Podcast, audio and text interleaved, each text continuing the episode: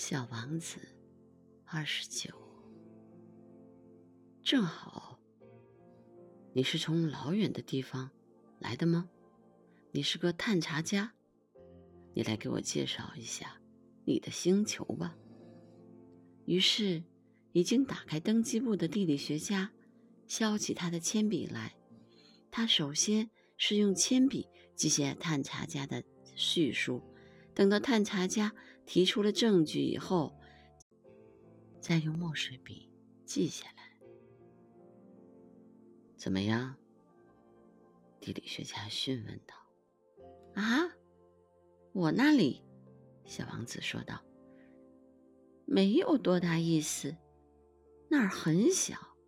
我有三座火山，两座是活的，一座是熄灭的。”但是也很难说，很难说。地理学家说道：“我还有一朵花，我们是不记载花朵的。”地理学家说：“这是为什么？花是最美丽的东西，因为花卉是短暂的。什么叫短暂？”地理学书籍是所有书中最严肃的，地理学家说道：“这类书是从不会过时的，很少会发生一座山变换了位置，很少会出现一个海洋干涸的情现象。我们要写永恒的东西，但是熄灭的火山。”也可能会再复苏的，小王子断了地理学家。什么叫短暂？火山是熄灭的也好，苏醒的也好，这对我们这些人来讲都是一回事。地理学家说：“对我们来说，最重要的是山，山是不会改变位置的。可是。”短暂是什么意思？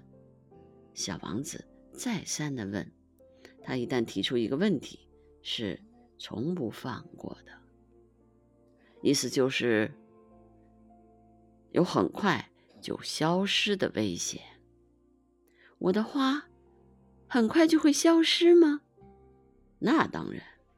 小王子自言自语地说：“我的花是短暂的。”而且它只有四根刺，可以保护自己。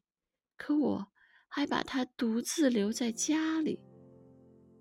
这是他第一次产生了后悔，但他又重新振作起来。你是否能建议我去看些什么？小王子问道。地球这颗行星，地理学家回答他说。他的名望很高，于是小王子就走了。他一边走，一边想着他的花。